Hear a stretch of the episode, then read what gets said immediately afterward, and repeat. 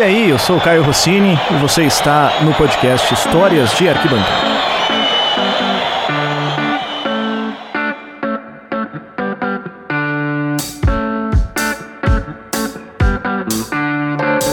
Vamos voltar agora para o dia 11 de maio de 2013, mas a gente vai sair dos grandes centros. A gente vem para Sorocaba, interior de São Paulo. Era um dia histórico, porque o São Bento enfrentaria o Sertãozinho aquela noite, brigando por uma vaga na segunda divisão do Campeonato Paulista. O jogo valia pela Série A3 do Campeonato Estadual.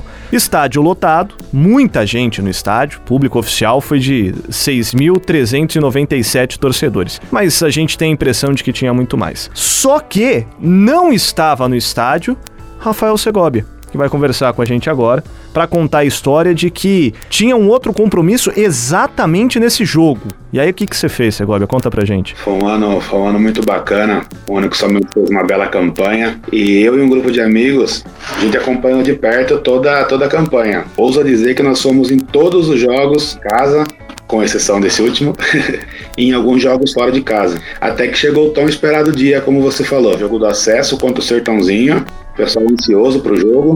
Eis que algumas pessoas do nosso grupo de amigos que frequentavam o estádio recebemos o convite de um casamento de um, de um grande amigo nosso. O casamento era no mesmo dia e na mesma hora do tão esperado jogo, cara. Peço desculpas pro meu amigo Robertinho, mas confesso que a gente ficou na dúvida e nós, nós fomos ao casamento, fomos ao casamento. Por coincidência, a igreja era muito, muito próxima ao estádio. Fomos ao casamento, mas em nenhum momento a gente conseguiu se concentrar, se concentrar no casamento. Estávamos na igreja acompanhando a cerimônia, focado no jogo, focado no jogo. Tinha foninho de ouvido? Vários, vários fones de ouvido, o pessoal se comunicando. Uma cena que eu, que eu lembro bem, meu amigo Guilherme, Guilherme Manente, a filha do Guilherme entrou com, com as alianças na igreja e o Guilherme foi na frente, no altar, tirar foto da filhinha dele entrando. E o Guilherme esqueceu que estava com o fone de ouvido. Então ele estava no altar da igreja com os fones de ouvido ouvindo o jogo. O jogo, se não me engano, era às 7 horas da noite. Era exatamente na hora do casamento, não era nem antes nem depois. Antes, era exatamente. Então, e como, como a gente sabe,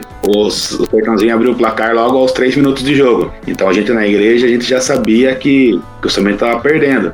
E o empate servia para o São Bento para conseguir o acesso, né? Então a gente saiu atrás do placar, espalhou por todos na igreja. Então, Sertãozinho 1 a 0 o clima ficou tenso, a gente atento, a gente atento atualizando as informações e alguns minutos depois, Sertãozinho 2 a 0 Aí já ficou aquele clima né, meio pesado, somente perdendo o jogo de 2 a 0 Clima pesado no meio do casamento. No meio do casamento, no meio do casamento. A gente, a gente espera que os noivos não tenham ficado chateados com a gente, né? Mas no, no, no, final do primeiro tempo, o São Bento diminui. O primeiro tempo acaba 2 a 1 um para o Sertãozinho. E coincidentemente, durante o intervalo, também acabou a cerimônia ali na igreja. E só me tira uma dúvida, quando sai esse gol, vocês gritaram gol na igreja? Não, a gente não gritou gol, mas a gente comemorou bem, sabe? Deu, deu para notar uma comemoração, mas não houve o grito de gol entendeu? Foi bacana.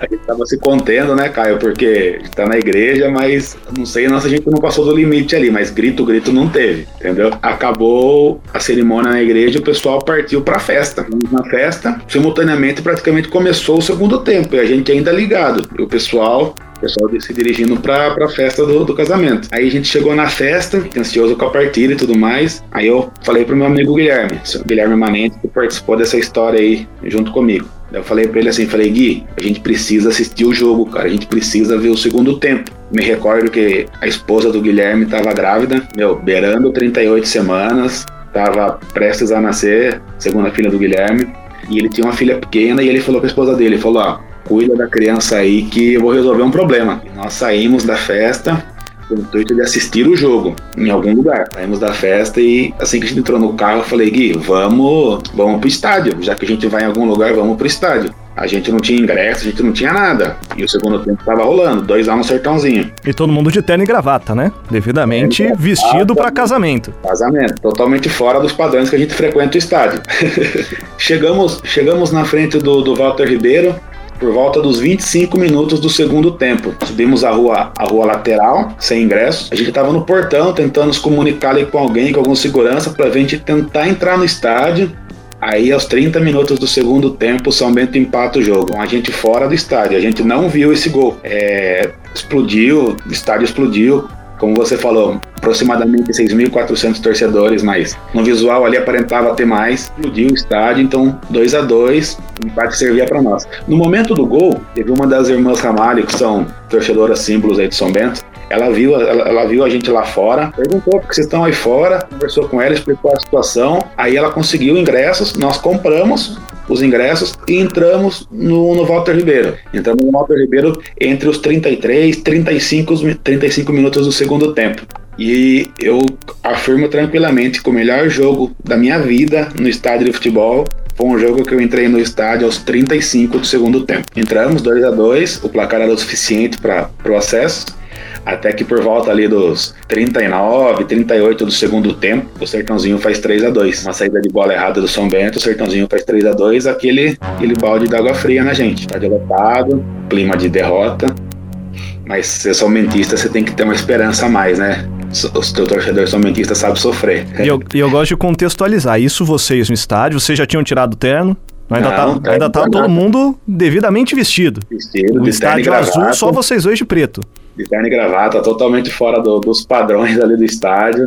Aquele clima, aquele clima, clima ruim, né? Somente tomou o terceiro gol, a torcida do Sertãozinho fazendo a festa, gente chateado, terno e gravata, até que nos 47 do segundo tempo, falta pro São Bento, na intermediária, uma cena que eu consigo, consigo ver, consigo visualizar agora, Veloso ajeita a bola, beija a bola, uma coisa que eu não sei nem se meu amigo Guilherme, que tava comigo, eu não sei nem se ele lembra, mas eu lembro perfeitamente. Guilherme falou para mim assim, dessa forma, presta atenção, ali a emoção já rolava, né, a emoção já tava, a gente já tava meio quase chorando ali, e o Guilherme falou: presta atenção, assista o gol do acesso do São Bento.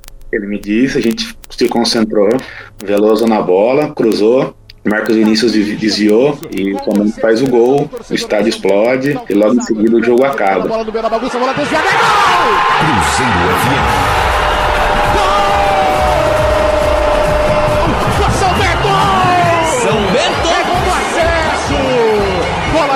Desviada dentro da grande área. Pessoas chorando, pessoal emocionado. Ali começou uma retomada do São Bento, com acesso na mão. A gente tinha um casamento para voltar, né?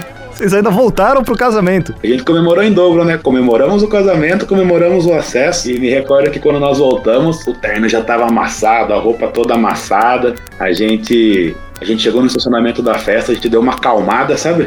deu uma respirada, colocamos a, a, camisa por dentro de novo e voltamos para a festa. Então foi, foi, foi, foi, o melhor casamento que eu, que, eu, que, eu, que eu estive presente aí e o melhor jogo da minha vida. e vocês chegaram a avisar o pessoal quando vocês voltaram? Falou, opa, voltamos, desculpa, a gente só foi ali assistir um jogo?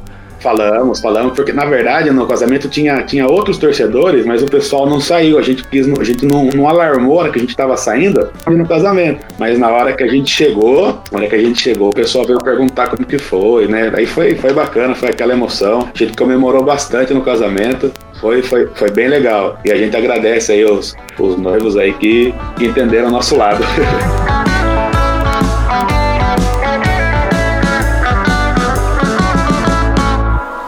Gostou? Já pensou na sua história sendo eternizada aqui no podcast?